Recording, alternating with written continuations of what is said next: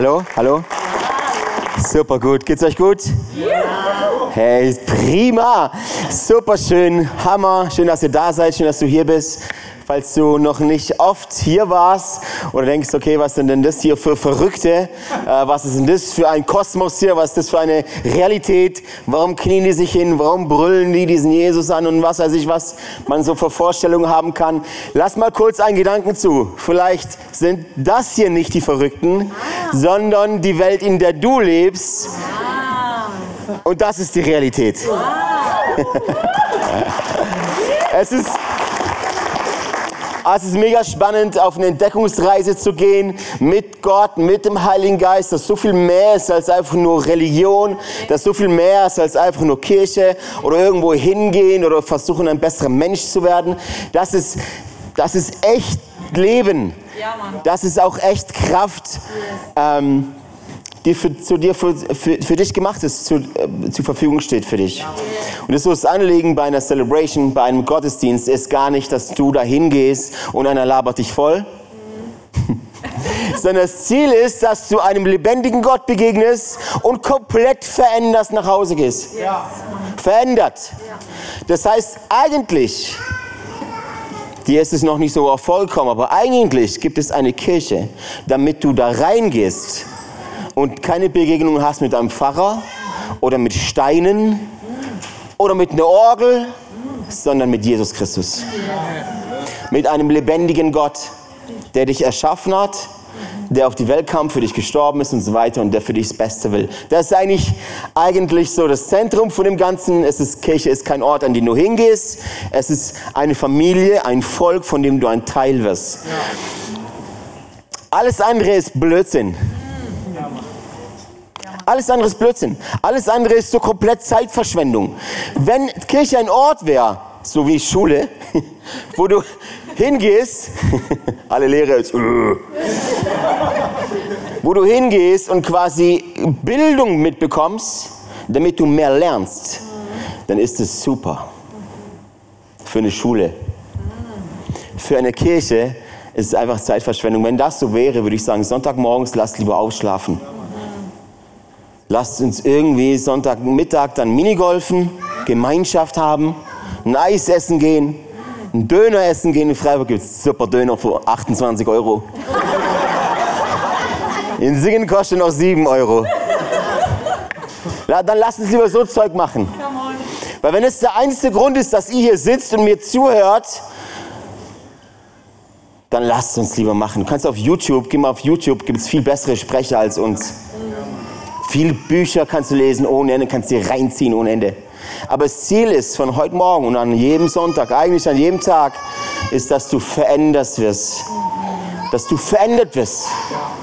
Dass du Jesus ähnlicher wirst, Dinge lernst, damit umzugehen. Sodass du nicht besser wirst, sondern neuer wirst.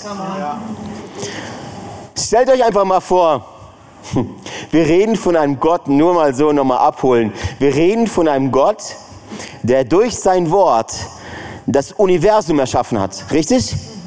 Wir reden nicht, du denkst vielleicht, Gott ist so ein alter Mann mit langem weißen Bart, weißer Mantel, brutal langweilig, sitzt irgendwo da oben, im, wo die Leute sagen Himmel. Da sitzt er da, hat so ein ganz altes Buch in der Hand. Wieso der Nikolaus eigentlich? Du meinst eigentlich Nikolaus, aber Gott, Gott ist heftig. Die Bibel sagt uns, wir sollen ihn fürchten. Er soll unsere Furcht und unser Schrecken sein. Und wenn du die Bibel liest, merkst du manchmal, an vielen, vielen Stellen merkst du warum. Gott spricht und Milliarden von Galaxien entstehen. Krass. Kennt ihr Leute, die sagen, die Erde ist durch einen Erdknall, durch einen, durch einen Knall entstanden? Ich sag ja, aber hallo. Ja, wenn Gott spricht und Milliarden von Galaxien entstehen, mit Milliarden von Sternen in den Milliarden Galaxien, dann kannst du darauf wetten, dass es einen Knall gibt. Ja, Mann da, dann, dann verlass dich drauf, das gibt einen Knall. Gott spricht, es werde Licht, bam, bam, bam, bam, bam, bam, bam, bam. Planeten, Sterne, überall, die Erde, alles entsteht. Natürlich knallt's. Yes. Aber nicht einfach so, zufällig. sondern es ist der große Komponist Gott mit seinen feurigen Augen und mit seinem Mund, mit seinen, mit seinen Worten, wie, wie, wie, die, die wie Donner schallen. Das ist unser Gott und vor dem hast du besser Angst. Vor dem fürchtest du dich besser. Weißt du, wann immer, oder stellt euch vor, ich habe heute Morgen schon dieses Beispiel gebracht, stellt euch vor, ich komme jetzt zur Tür rein. Mega spät, erste Celebration verpasst. Komm einfach brutal spät hier rein, hetz hier vor, nehme mir das Mikrofon und sag, boah Leute, huh, geschafft. Ich bin da. Ja, Alessio, du hättest um 10 vor 9 hier sein müssen. Ich so, ja, ich weiß. Aber unterwegs, ich bin ja von Singen hergefahren, beziehungsweise von Hilsingen. Und unterwegs hatte ich eine Begegnung mit einem LKW, mit einem 40-Tonner LKW. Und der hat mir die Vorfahrt genommen. Ich bin so gefahren. Und von der Seite kam der 40 Tonnen LKW und ist mit 100 km durch mich durchgerast. Vom Auto ist nicht viel übrig geblieben. Aber Gott sei Dank habe ich es jetzt zu euch geschafft. Ich, zwei Sachen würdet ihr euch stellen. Zwei Fragen. Die erste Frage wäre, der lügt? Richtig? Ich würde sagen, der lügt. Der kann nicht so unversehrt hier stehen bleiben, obwohl ein 40 Tonner ihm begegnet ist. Oder das zweite, sehr wahrscheinlichere Antwort von euch wäre, der hat die Schrauben locker. Der spinnt. Oder beides. Der ist ein spinnender Lügner. hey, würdet ihr mir zustimmen, dass die Begegnung mit einem LKW, der 40 Tonnen wiegt, mal 100 km/h fährt, mich verändern würde? Ein bisschen? Durch mich durchrauscht? Würde mich das verändern oder hätte es einfach eine fette Beule im LKW?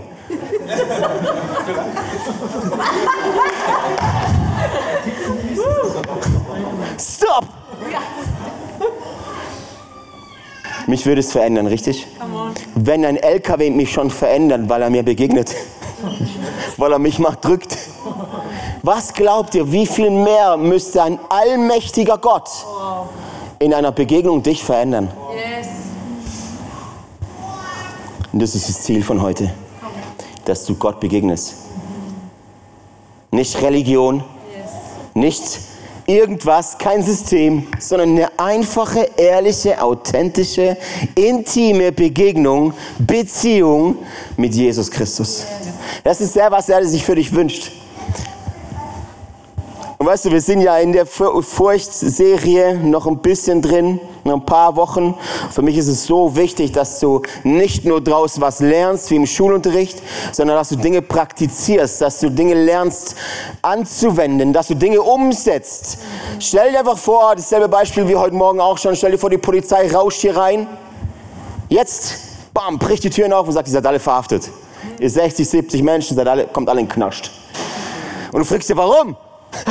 Halleluja. Endlich kann ich mal wie Paulus sein. Und du fragst dich vielleicht, warum? Warum bin ich jetzt festgenommen? Und die sagen dir ja, aufgrund dessen, dass du Gott fürchtest. Du kommst ins Gefängnis, du wirst dem Richter überstellt. Und jetzt geht es quasi darum, Zeugen kommen in den, in den Gerichtssaal rein, stell dir mal nur das vor. Und jetzt geht es darum, dass die Staatsanwaltschaft Beweise sucht, dass du tatsächlich Gott fürchtest. Was würden sie finden? Was würden sie finden? Die haben jetzt Kontoauszüge, die haben mehrere Leute aus seinem Arbeitsumfeld. Alle kommen sie rein, Zeugnis geben, um Beweise zu finden, dass du Gott fürchtest. Sie schauen sich dein Konto an, die letzten Jahre.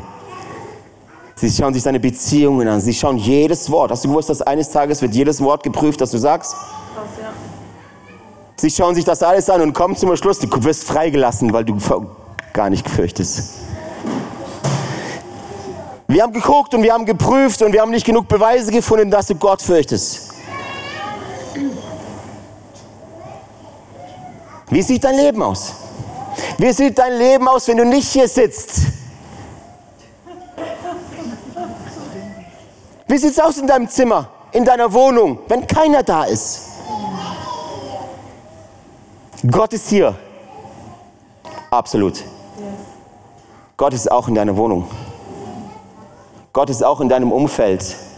Gott ist beteiligt an deinem Leben. Besser ist es.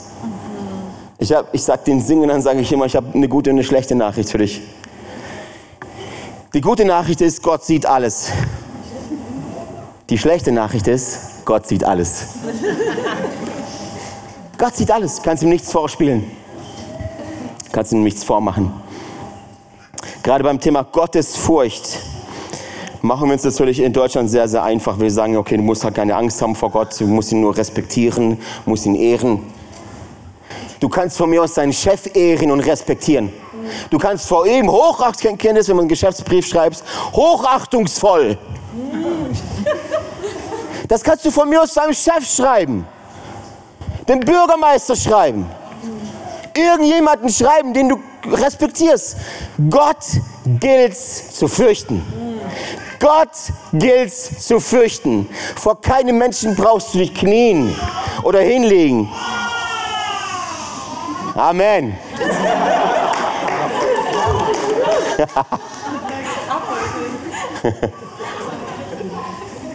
vor keinem Menschen, aber vor Gott, das Universum in seiner Hand hält, vor dem solltest du dich besser hingeben. Ich sag, gerade sage ich oft, vor dem solltest du dich besser auflösen. In Luft aus. Weniger von mir, mehr von ihm. Ich bin gar nicht daher.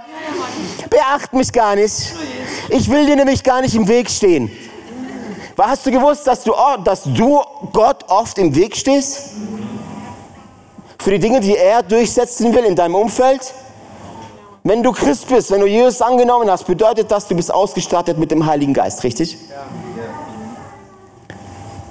Und ab jetzt, ab diesem Zeitpunkt, sagt Gott dir oftmals, so, mein lieber Freund, ich bin für dich am Kreuz gestorben. Ich habe es möglich gemacht, dass du den Heiligen Geist hast. Das ist der Auferstehungsgeist, das ist übrigens kraftvoll. Und jetzt möchte ich, dass du A, B, C, D hier auf diese Erde bringst. Und wann immer du sagst, ah, sehe ich anders, Gott, fürchtest du Gott noch nicht genug. Weißt du, was ich cool finden würde, wenn wir, wenn wir Gott mal mindestens, lass mal damit anfangen, wenn wir Gott mal mindestens so sehr fürchten würden wie unsere Arbeitgeber. Wenn ein Arbeitgeber dir heute Morgen schreibt, heute Mittag schreibt, du Alessio, morgen früh 8 Uhr steht eigentlich in deinem Arbeitsvertrag, ich weiß, du fängst immer um 8 Uhr an, aber kannst du morgen mal um 7.30 Uhr anfangen, ein wichtiger Chef, ein wichtiger Kunde kommt. Wäre es möglich, dass du 7.30 Uhr anfängst? Wer von euch würde sagen, mm, glaube ich nicht. nee, nee. Ich glaube nicht, dass morgen ein großer Kunde kommt. Nee, nee. Ich glaube nicht, dass ich, also es ist ziemlich früh, 7.30 Uhr. Generation Z ist sehr früh. Ist mega, also muss ja, Moment mal, dann muss ich ja um 6 Uhr outen. Nee, nee, nee, glaube ich nicht. Oder ihr lieben Schüler oder Studenten, stell dir vor, du gehst zur Schule und der Lehrer sagt so heute Morgen Montag, wir schreiben heute eine Arbeit, einen Test. Und du sitzt da, hm, glaube ich nicht. nee, da mache ich nicht mit. Also keiner hat mich darauf vorbereitet. Ich hatte auch gar keine Zeit. Keiner hat mir beigebracht. Ich mache da nicht mit. Oh, das Finanzamt schreibt ja. Autsch! Autsch! Steuerrückerstattung ist ja cool. Ich weiß nicht, wie es bei euch ist. Ich rufe dann, dann jeden Tag an, Kriegsball, Kriegsball, Kriegsball, Kriegsball. Aber sobald die was brauchen, ja, eine Mahnung. Das Finanzamt schreibt dir einen Brief, musst Geld zurückzahlen. Sitzt du dann daheim? Das glaube ich nicht. nee, nee, nee, nee, nee, nee. Ihr müsst mir was geben. Oder irgendeine Rechnung. Oder ein Arzt. Und jetzt wird's ernst. Wenn der Arzt dir eine Diagnose gibt und sagt, Schwester, du bist krank. Warum sagen wir dann nicht, glaube ich nicht? Warum glauben wir das? Weißt du, wir haben kein Problem mit Furcht. Wir haben aber ein Problem, dass wir Gott nicht fürchten und sein Wort nicht fürchten. Aber alles andere, Alles andere fürchtest du. Außer Gott. Genauso ist es mit dem Glauben. Wir haben kein Problem mit dem Glauben. Wir glauben nämlich alles, außer Gott. Merkt ihr den Unterschied? Wir glauben alles, außer Gott. Und ich sage nicht, wirklich bitte, ich sage nicht, zweifle eine Diagnose an. Was ich aber dennoch sage ist, hör auf, Gottes Wort anzuzweifeln. Hör auf, daheim zu sitzen und sage, das ist nicht für mich. Also Gottesfurcht kann ich. Gottesfurcht kann ich. Hoffentlich kommt mal eine Serie, die irgendwas mit mir zu tun hat, vielleicht Demut.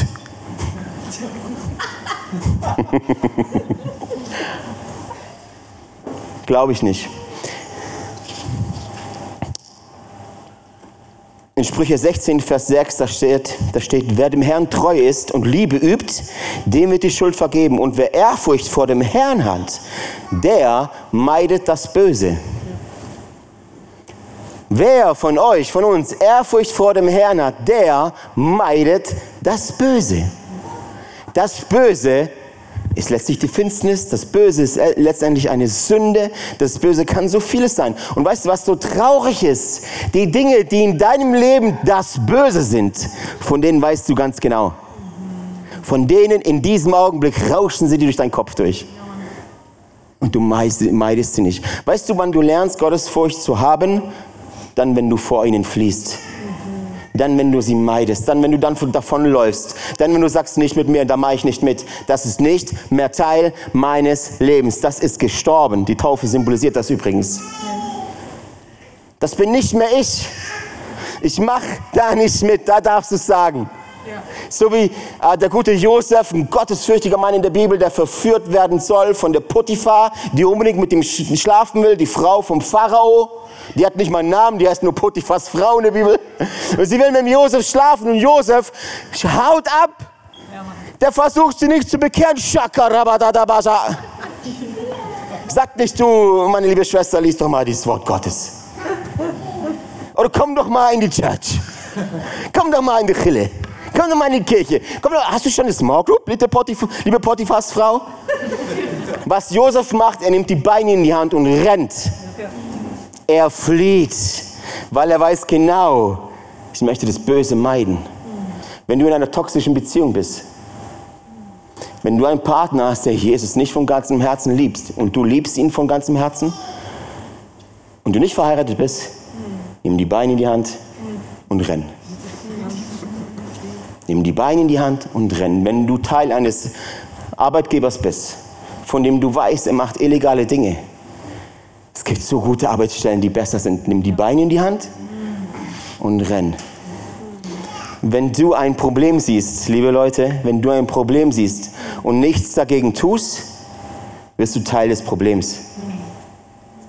Du bist aber Licht und sollst Teil der Lösung sein. Amen.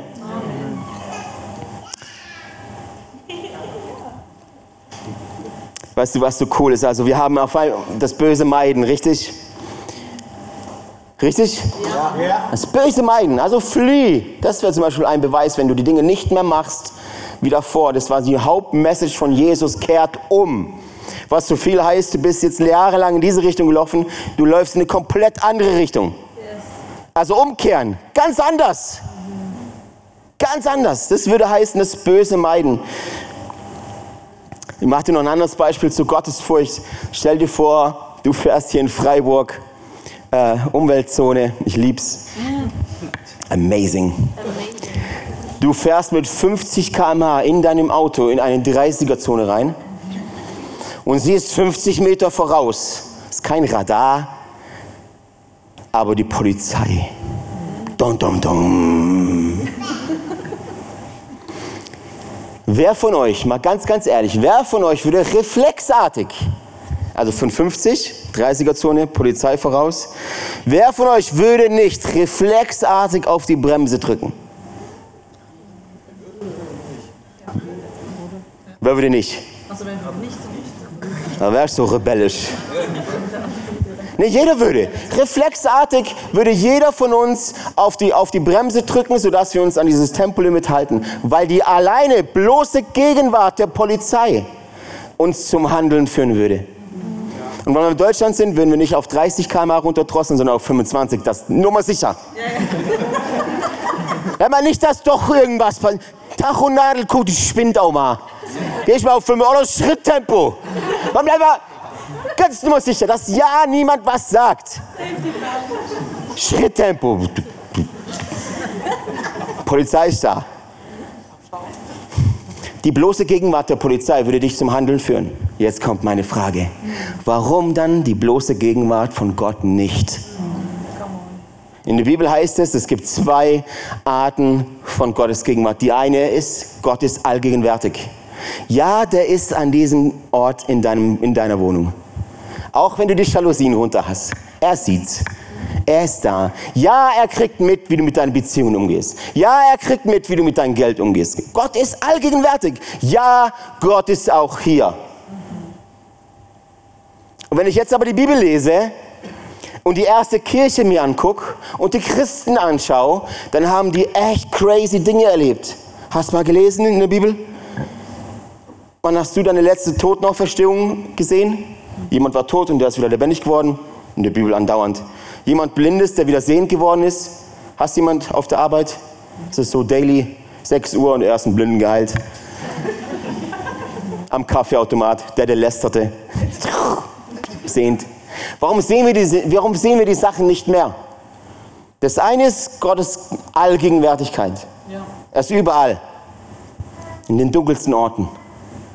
Das andere ist Gott, Gottes Manifest, manifeste Gegenwart. Das bedeutet, dann, wenn du das, was Gott in der Gegenwart gerade ist, auch siehst. Ja. Manifest von Mani, von Hand. Also handfeste Zeichen, dass Gott hier ist. Nicht nur Gefühle, nicht nur Emotionen, dass du sagen kannst, okay, ein Toter, der jetzt wieder lebendig ist. Come on. Das ist ja wie im Film. Das ist sogar schwierig zu glauben. Ein Blinder, der sieht, ich habe noch nicht so viel erlebt. Aber ich sage es dir anders. Ganz, ganz deutlich und klar. Du wirst Gott nicht erleben an Orten, wo er nicht maximal gefürchtet wird. Du wirst Gott erleben an Orten, wo er maximal gefürchtet, mehr als alles andere gefürchtet wird. Und weißt du, ich habe so richtig keinen Bock mehr. Ich weiß nicht, wie viele hunderte Predigten ich schon gemacht habe, versucht habe, Menschen zu überzeugen auch doch an diesen Gott zu glauben. Versucht schon, schon, mach doch mal all in, geh mal all in, mach mal alles. Ich weiß nicht, was man noch reden kann. Keine Ahnung. Schon alles versucht. Euch Menschen zu überzeugen von diesem Gott und ihn zu fürchten. Und weißt du, was ich glaube hier in Deutschland, hier bei uns, auch in Freiburg? Wir sind noch nicht verzweifelt genug. Ja, Mann. Wir sind noch nicht verzweifelt genug. Du hast ja alles. Funktioniert ja alles. Läuft doch alles tippitoppi. Bomben kommen noch nicht auf deinen Kopf. Funktioniert ja alles. Du bist noch nicht ver Verzweiflung ist eine Gnadentat Gottes. Zerbruch ist Gnade. Wenn Gott dir heute Morgen, du bist hier und du bist so zerbrochen, das ist Gnade. Das ist wirklich Gnade. Schlimm wäre, wenn du ein Leben führst ohne Zerbruch, ohne Verzweiflung, suchst du nie nach Gott. Du suchst nie nach ihm. Du suchst nicht danach. Es gibt diese Zeugnisse nicht von Leuten, die sagen, oh, bei mir, ich habe jetzt ein Business gegründet und Geld kommt rein, Asche kommt rein und meine vier Kinder, einer studiert in Harvard, einer studiert in, in, in Yale und es läuft alles und die anderen beiden sind heftige Chefs und meine Ehe läuft wunderbar und wir haben alles und wir haben the blessing und alles läuft und und jetzt frage ich mich, gibt es eigentlich einen Gott? Nein, es sind meistens so Zeugnisse, hey, ich weiß nicht weiter.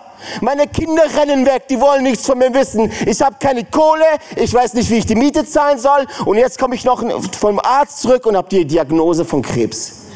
Gibt es eigentlich einen Gott? Es sind diese Dinge.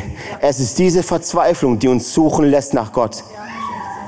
Und wir sind in Deutschland, wir werden an diesen Punkt kommen. I promise you. Ja an diesen Punkt der Verzweiflung kommen, wo du nicht mehr dich kümmerst um morgen deine Arbeitszeit. Wo dir deine Altersvorsorge so weit weg vorkommt, wo du nicht mehr dran denkst, ich muss ja noch einen Urlaub buchen in acht Monaten. sondern wo du, wo du im Hier und Jetzt verzweifelt bist und keinen anderen Ausweg mehr findest, als Gott zu suchen. Eines Tages wirst du morgens aufstehen und feststellen, dass jedes Knie sich gebeugt hat vor Gott. Jedes Knie. Auch deins. Besser lernst du es jetzt. Besser lernst du es jetzt.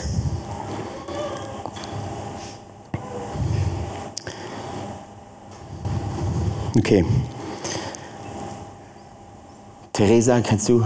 Wir machen, wir landen das Ding schon. Geht's euch noch gut? Ja. Fühlt ihr euch noch angegriffen? Schon angegriffen? Oder geht's noch? Sehr gut. Ich bin heute nicht hier, um Freunde zu machen. Ich habe Freunde. Ich bin hier, um dir einfach die Wahrheit zu sagen, weil nachher komme ich zu Jesus irgendwann mal und Jesus sagt, du, Alessio, an diesem 12. November, warum hast du die einfach nur bespaßt? Warum hast du die nur entertained? Warum hast du den Witze erzählt? Warum hast du den Dinge erzählt, die sich wie Honig und Milch in ihren Ohren anfühlen? Oh, was für ein guter Prediger heute Morgen. Warum hast du dir nicht die Wahrheit erzählt, dass wenn sie nicht umkehren, verloren gehen? Warum hast du ihnen nicht die Wahrheit erzählt, dass wenn sie nicht umkehren, vom ewigen Gericht in die ewige Hölle geschmissen werden? Warum hast du dir nicht erzählt, dass du der Meinung bist, Alessio, dass viele von den Menschen, die jeden Sonntag in der Kirche sitzen, eines Tages nicht mal mehr mit uns in der Ewigkeit sind? Warum hast du dir nicht den Menschen das Bewusstsein gegeben, von wie groß ich bin und wie klein sie sind? Im Vergleich zu dem, was der Universum geschaffen hat, bis zu einem Molekül. Und was was krass ist, dieses Molekül hat Jesus so sehr lieb. Obwohl du nichts zurückgeben kannst.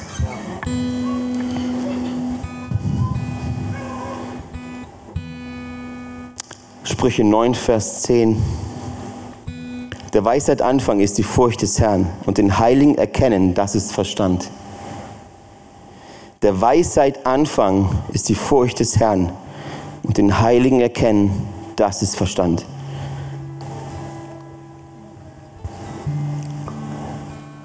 Diese Bibelstelle heißt, also was damit gesagt ist, ist quasi, wenn du den Jesus erkennst.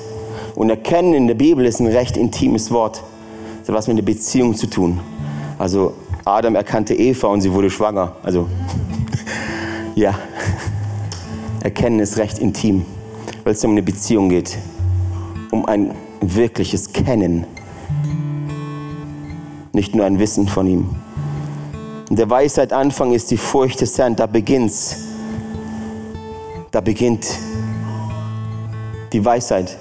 Und weißt du, es gibt viele, viele schlaue Idioten auf der Welt.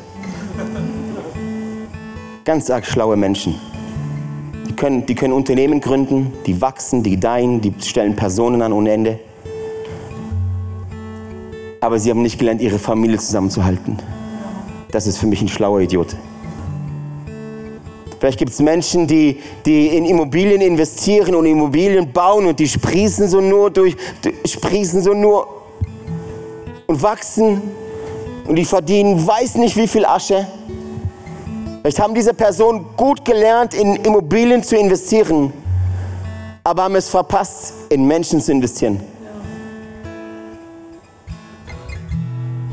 Es gibt so viele Menschen, die da draußen sind, wo so begabt sind, so erfahren sind, so schlau sind, aber ihre Familie einfach vor dem Zerbruch steht.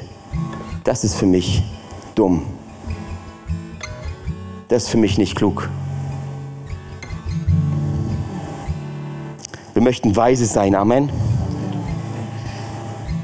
Oh ja, Geld vermehren ist super. Mach das ruhig. Aber vergiss nicht, auch die Herrlichkeit zu vermehren. Vergiss nicht, dass Jesus Gebet hat, gebetet hat, Vater, der du bist im Himmel, geheiligt werde dein Name. Dein Reich komme, dein Wille geschehe, wie im Himmel so auf Erden. Können wir das heute Morgen beten? Kannst du das beten in deinem Herz? Ist es, ist es dein Gebet?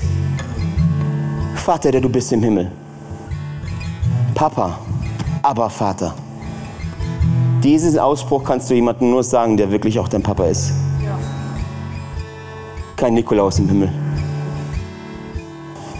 sondern aber Vater, den Vater, den du kennst und der dich kennt. Geheiligt werde dein Name. Das bedeutet so viel wie keiner ist dir gleich. Niemand ist wie du. Dein Reich komme, nicht mein Reich. Dein Reich komme. Dein Wille geschehe, nicht mein Wille. Ich löse mich auf. Weg. Dein Wille geschehe. Wo? Wie im Himmel. Der Himmel ist das Vorbild. Hier in Freiburg. Also alle Dinge, von denen du liest oder im Gebet wahrnimmst, dass sie kein Teil vom Himmel sind, dürfen sie kein Teil deines Lebens sein. Glaubst du, eines Tages gehst du in den Himmel und machst dir im Himmel noch Sorgen? Glaubst du das? Glaubst du, du betrittst den Himmel und denkst, oh, hoffentlich wird heute mein Lieblings-Worship-Song gespielt? Und was passiert eigentlich mit dieser einen Rechnung vom Gärtner? Du wirst dir da keine Sorgen mehr machen. Also haben Sorgen auch keinen Platz in deinem Leben hier und jetzt. Genauso mit allen anderen Sachen.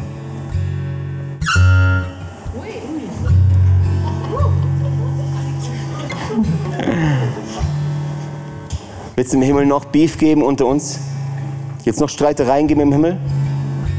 Ich will aber ganz vorne sitzen bei Jesus. Warum sitzt immer alles so vorne beim Jesus? Ich war zuerst da. Wird es noch Streitereien geben zwischen uns? Wird es noch Unvergebenheit geben? Dann sind das die Dinge, die keinen Platz haben in deinem Leben. Und falls du sie zulässt, hast du noch nicht gelernt, Gott zu fürchten. Weil der Ehrfürchtige meidet das Böse. Erinnere dich. Lass uns gemeinsam aufstehen, es ist schon spät. Eieiei.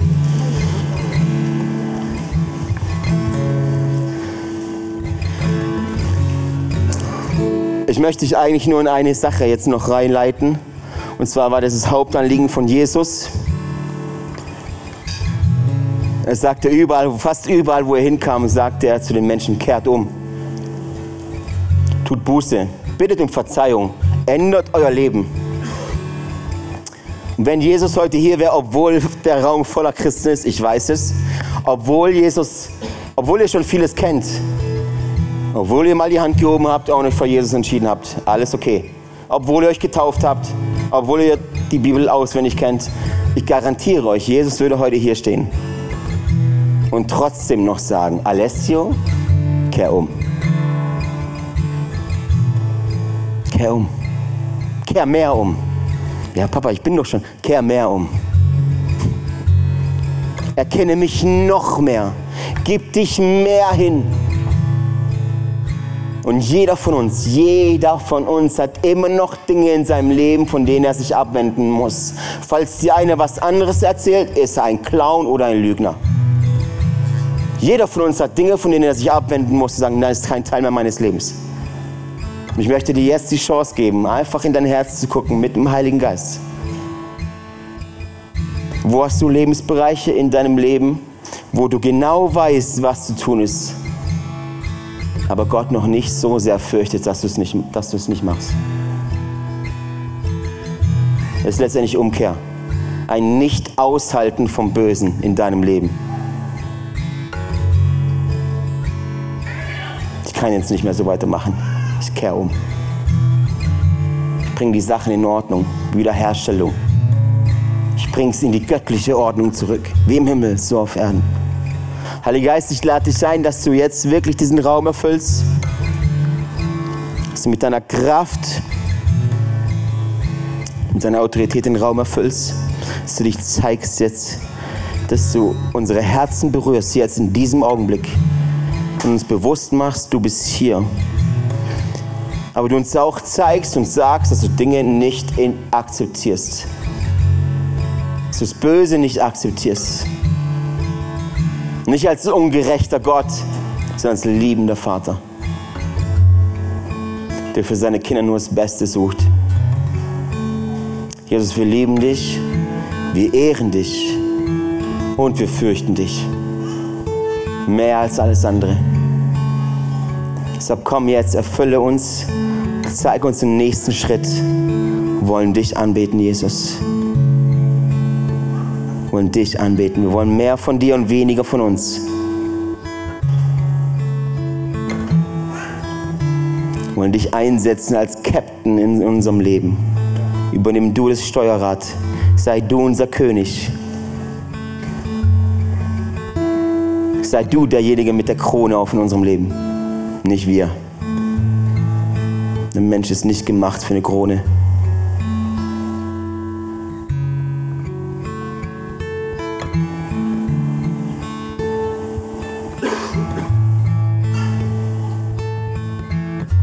Jesu Namen, Amen.